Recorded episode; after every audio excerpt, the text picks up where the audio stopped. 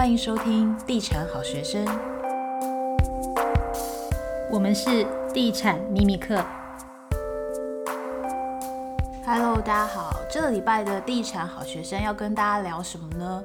因为我们今天早上刚好才刚去到一个豪宅的接待中心，然后它现在总价大概是五千万起跳，但是整个接待中心居然爆场哎！对，现在房地产市场到底在热什么？对，因为我我上个礼拜大概去了七八个案子，每一个案子销售状况都还蛮不错的诶。你一个礼拜就去七八个案子，快死了！怎么那么厉害？已经不会很累吗？你可以看一下我的生命之火已经快要熄灭，超超级累。因为我们早上其实才刚那个拍完片，然后现在马不停蹄就赶快来录 podcast。对啊，想跟大家分享一下最近的市场，真的好热哦。对啊，因为我上礼拜也是去了一个桃园的案子，然后现场的销售就说他们现在很怕星期六跟星期天。我就说，嗯，六日不是就要接客吗？应该还蛮开心。他说没有，是现场接到怕，客户只要来，他们就是就说可不可以，就是请你等一下，不然就是要等我很久，就是他们会已经到达一个很害怕的一个阶段了。真的还蛮夸张的。对，所以我觉得最近市场是一个。人家说就是后疫情时代那个报复性的那个就是买东西嘛，消费报复性买盘就是报复性的买房，是不是也出现在房地产的市场？这个是我觉得今天的主题，我们可以好好的探讨一下。因为你刚刚提到桃园的接待中心，我就想到我上个月也去了一个桃园的一个新的从化区的案场，然后他那个案子其实还没有正式公开。还算在浅销期间，然后接待中心才刚搭好没多久，然后我去采访的时候，才浅销一个礼拜，他们已经被业主调价两次了。哎、欸，我真的很久没有听到说浅销一个礼拜可以被业主调价两次，哎。对啊，然后，然后，然后那个专案还拜托我说。拜托你不要把我们每周来人的那个真实的组数写出来，拜托你打三折写好吗？千万不要不要写他们来人几组，因为他们很怕又被调价。因为代销最怕就是卖得快卖得好，结果建商要调价，代销最怕这一块了。对啊，因为调上去以后，他们就是房价总会有一个天花板，他们就是如果一开始被调得太快，之后可能销售就会。比较困难。那你去的那案子可以透露一下是在哪一区吗？他在就是巴德那边。巴德现在也这么热哦？很热哎，应该我去了好几个案子，都销售的状况都还不错。那你上礼拜有有去哪些地方？我主要是去 A 七跟那个中路从化区，这两区也是真的超级热的。那 A 七因为呃，它现在目前现阶段的房价大概二字头。那比较指标的一些建商，当然推出三字头，依旧就是有人买，甚至还真的是用抢的这种热销的状况，我觉得真的是非常的夸张。包括呢，就是最近江子翠重划区也莫名其妙的，就是一下子暴涨到七字头，我都吓歪了。我记得就是我们上礼拜不是跟某一个建商。的饭局，结果就在聊说，哎、欸，那个当天都要报他们的成交组数嘛。嗯、他说，哎、欸，真的的确是有一个高楼层户别成交七字头。我听到七字头，我整个就傻住了。我想说，江子翠从化区什么时候会有这样的行情？江翠北最近真的就是市况真的还不错，而且我一直想说，因为他他第一个案子是开四字头嘛，所以。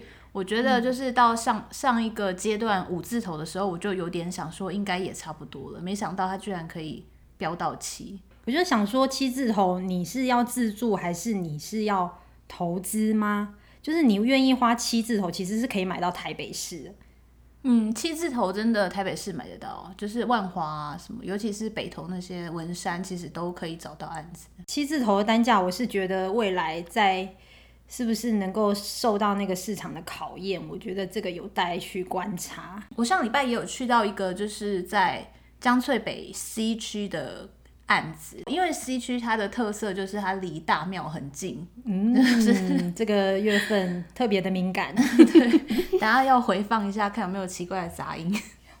它就是离大庙很近，如果看直线距离的话是还蛮近的，但是它现在的。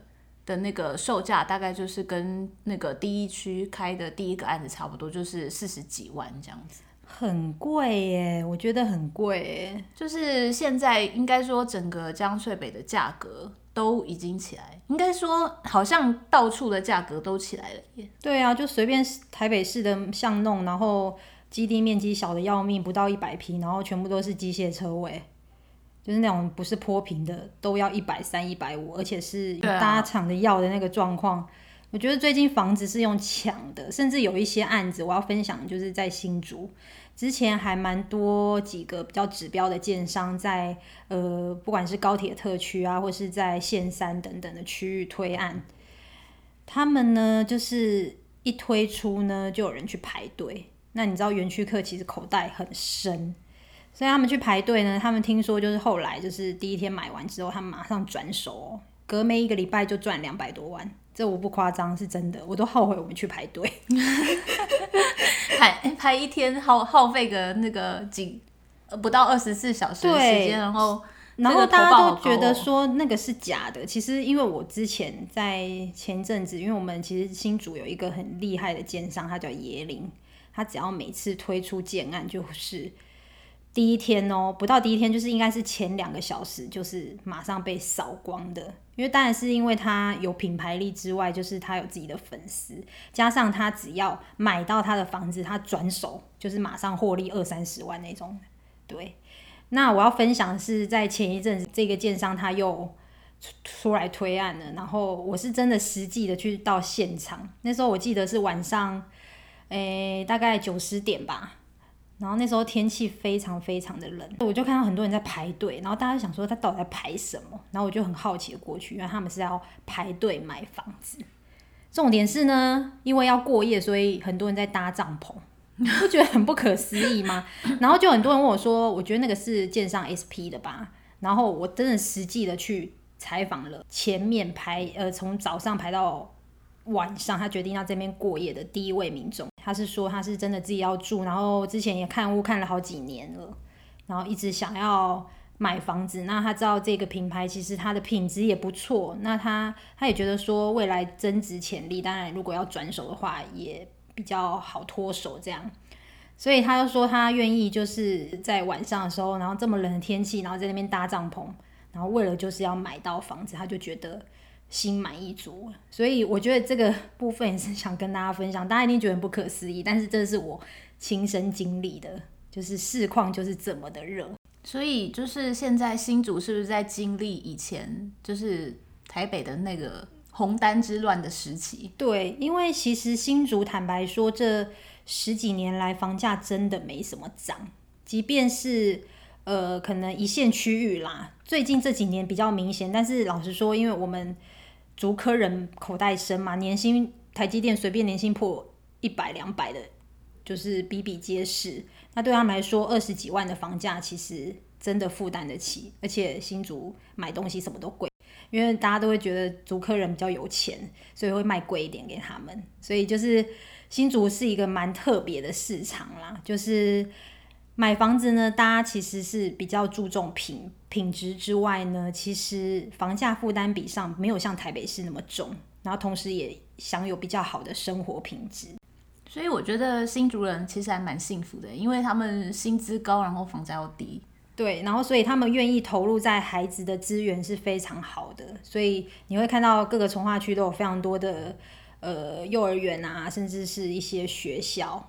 或是一些什么补习班啊等等的，这些其实都是因为，呃，这些足科家长们愿意投入一些资源给孩子。那当然就是最近的房市呢，也因为这样子，其实也蛮热的。对，嗯，台北的家长就很可怜，因为钱都拿去缴房贷，小小孩就只能就是 OK 啦，对，普通就好了。对，所以最近的房地产呢，的确是真的是很热。那大家有会问我们说，现在到底适不适合买房子？那你是怎么看呢？我觉得要看地方哎、欸，比如说像像新竹，我觉得现在才刚在起飞，现在可以进吗？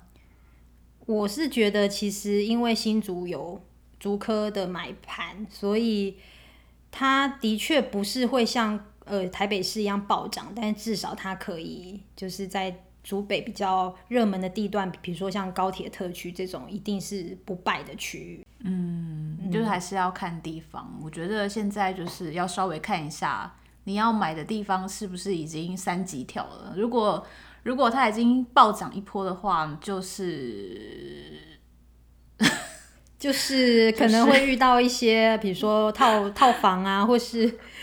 可能会真的会，其实我们也很担心，因为觉得今年市场有一点诡异，有点过热。对，因为在上半年因为疫情的影响，坦白说，整个市场是非常荡的。那在去年，整个成交栋数其实已经破三十万栋，已经回来了过去的水准，也慢慢的回升。但是因为今年一个黑天鹅的影响，大家建商都没有预料到说上半年会这么的惨。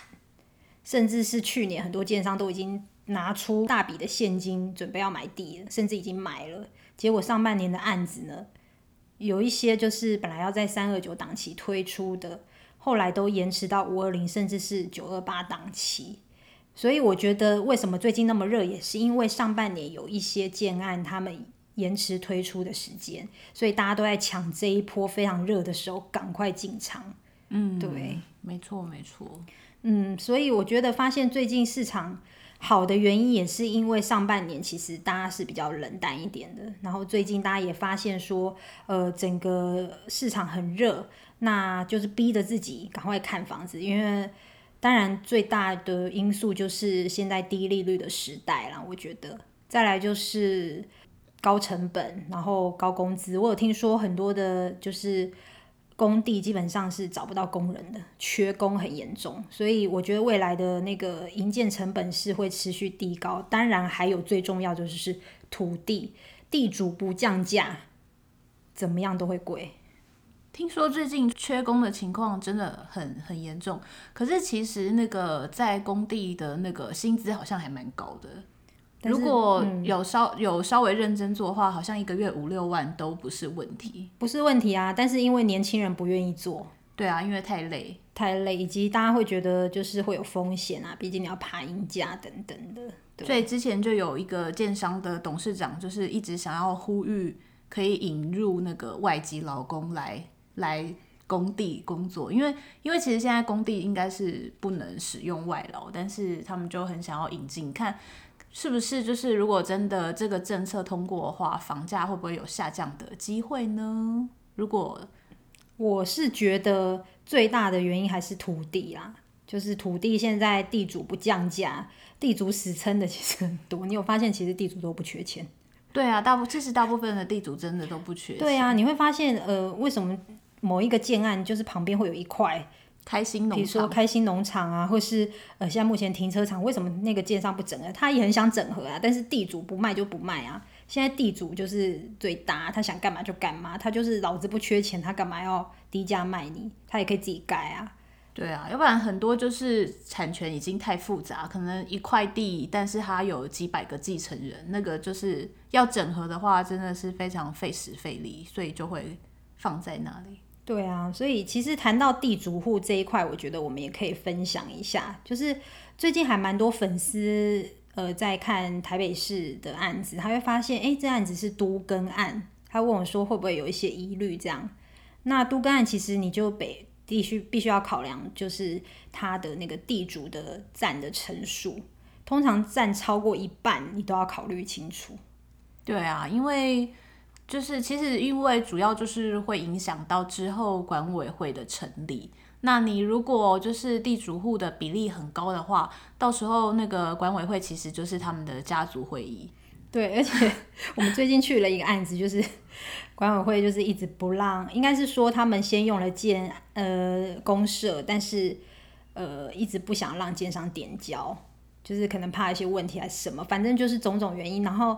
管委会其实，因为他地主户又占了很多，那地主你也知道，他们可能本来就有房子了嘛，然后他们也没有出任何钱，就有一间房子了，你就会发现说，就是呃，这些地主他们是很省钱的，就是找进去很像鬼屋，都不打不开灯的，为了省电费。对，我之前还有听过社区是，就是地主户决定地主户不用缴那个管理管理费，怎么可以这样子？他们也是住户，为什么不？为什么会这样？就是管委会的权力其实还蛮大，但是如果当那个管委会变成家族会议的时候，就会还蛮可怕的。对，所以我建议说，其实你买房子，你一定要问，请问你们地主户占几成？一般人呢，其实他不不会知道这一块，因为你可能只知道就是，诶，他的建商品牌啊，他的格局规划啊，他的建材啊。你如果忽视掉这一块，我觉得它会是你未来房价甚至是一个就是能不能增值的一个原因。因为有时候其实我们发现过去有几个案子哦，因为地主户拿出来卖，因为他本来就是无偿就得到这个房子嘛，所以他突然想要用现金的时候，他就会用低价去卖。甚至桃园某一个案子哦，很妙，就不透露他在哪，他在桃园火车站。然后他是一个，刚说不透露他？啊，对不，刚刚说不透露他是哪个建案。然后其实他在桃桃园火车站，这案子很特别，就是它是一个非常大建商盖的，但是呢，同时也有地主户，所以你会发现一楼呢有三个接待中心，分别是不同的那个地主一起出来卖，你不觉得很奇怪吗？就是建商卖一个价，地主想要卖一个价，然后另外一个地主又想要自己卖一个价，所以你就会发现，哎，这个房子怎么这么复杂？有这么多的业主，那我到底要对谁？未来保固我要对谁？这个都是一个问题。对，就是如果他有很多个接待中心，我应该就会选最便宜的那一个，我就三个都去问问看价钱。对，所以你会发现那个案子也蛮特别，就是会有三个接待中心的状况。对，但这个很烦，就是会竞价啊，就是别人要卖二十，好好，我十九点五卖你，那不然我十九，大家在那边抢客人，就很烦。就是有人会说，就是地主户是房价杀手啊，就是。欸，但是最近市场有点不一样，嗯，我最近听那个现场的销售说，他们把有一些帮地主户卖，地主的价格都还比那个建商价还要硬，因为有时候上市。上柜的建商他们会有压力，就是要获利，赶快获利了结。但是地主他们就觉得这是我祖传的风水宝地，我怎么可以贱卖它？就是反而价格还比较硬。所以这个就是看人啦，看他怎么想，就是他有没有缺钱，甚至是他他可能实力很雄厚，他也不没有差这一笔这样子。对，对啊，所以如果要买有地主户的社区的话，其实可以大概，如果是那种单一家族的那一种地主户社区，其实可以。大概打听一下地主户的背景，因为如果是有、嗯、到现在还有大块地在手上的地主，背景应该都不会太难问到。对，这个蛮重要的。那这个就我们可以后续再来讲其他比较多的细节。那还是回归正题啦，就是最近房市很热。如果你现在是正在看房子的，你应该有所感，就是最近为什么房价这么贵？而且就是以为以为那个接待中心在跟你开玩笑，想要营造一个热销的假象，没想到过一阵子回去，他还真的卖卖光了，接待中心都拆了，真的。而且房价是真的不便宜，我们去那个过去那个某一个区域，它可能一坪是七字头，它现在已经到九字头了，甚至还在继续往上飙，建商一直调价。对啊，所以我觉得大家看房子应该也是看得非常有心得啦。因为其实坦白说，我们身边还蛮多朋友，就是从四年前就开始看房子了，到现在呢，越看越买不下去，因为真的太贵了，或者是看到最近就买了，因为发现房价还真的没有再往下了。对，所以所以因为这个原因，最近出来买房子的也有也有一部分的人是这样，在他们经过多年的观望之后，终于死心，想说好啦，算了，对啊，就买吧。他会想说，就是不买房的，当然说我就租房子就好了。但是因为我本身是巨蟹座，你知道吗？巨蟹座最讨厌的就是搬家。因为小时候其实就会跟爸爸妈妈搬搬来搬去，就觉得不行，我不想要再搬家，我一定要有个家。我就是从以前其实我就是设立的梦想，就是我一定要买房子。所以我觉得每个人的那个目标不一样，但是我觉得买房子其实是一个好事啦，因为它可以强迫你，当然就是储蓄之外呢，其实。你可以就是更努力，想要做，比如说斜杠啊，去创造你的收入等等的。因为我其实我知道讲这个会不会大家会觉得反对？因为上次我还记得，就是那个新复发总裁要说，哎，租房子才是一辈子的屋奴。哦，对啊，总裁讲话就是都还蛮直接的。但是当然有很多人去骂啦，就是觉得说。对啊，会觉得就是建商在炒房什么的。对，但是坦白说，就是我觉得那个租的确是会有一些风险呐、我觉得租屋就是你你付出去的房租都是在帮你的房东缴房贷，尤其现在就是租金那么高，现在真的房租真的已经连续几百个月都是涨没有跌，就是所以真的租房子，我觉得长期看来真的是不太划算。而且其实因为现在生活真的很苦。你老了，你一定要有一笔钱，但是你当你退休的时候，你要怎么去 keep 你的钱？甚至你每个月还要再付你的租金，然后到底这个房东是不是愿意租给你？这个都是一个问题。嗯，对，所以我觉得有房，至少你未来有地方住，然后你也不用考虑到说就是。你要去跟租房，哎、欸，去租房子啊，然后可能人家不想租给你，或是有一些风险，甚至是涨涨价的一个状况。对，嗯，因为其实很多房东真的他们不太愿意租房子给老人家啊，我觉得这真的很心酸，因为其实身边有蛮多朋友现在都还在租房子的。对，对啊，就是大家当然其实还是能力许可的话，还是会想要买一间房啦，因为。还是，其实我个人也还蛮鼓励大家，如果在经济能力许可的情况下，可以就是买一间自己的房子。对，我觉得基本上你第一间房，你不要去求说我一定要多大，然后我一定地点要在哪里啊，或是我一定要靠近市中心。我觉得其实你可以先尝试，就是呃，就是先找先有，再求好。也许你第一间可能没有这么的完美，但是未来你转手。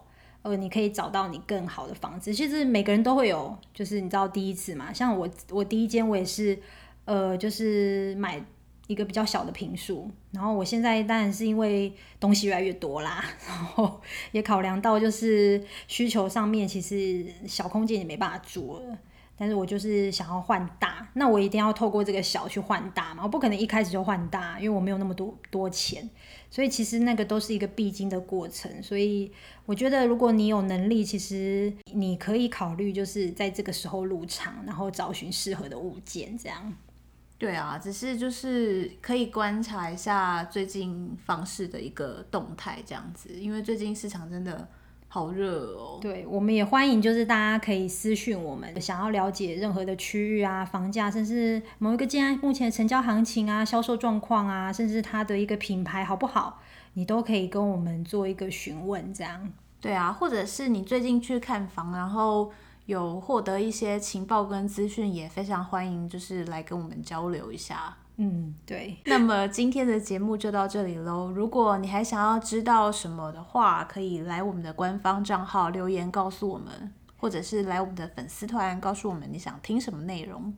对，那今天的节目就到这里喽。我们是地产秘密课，下回见。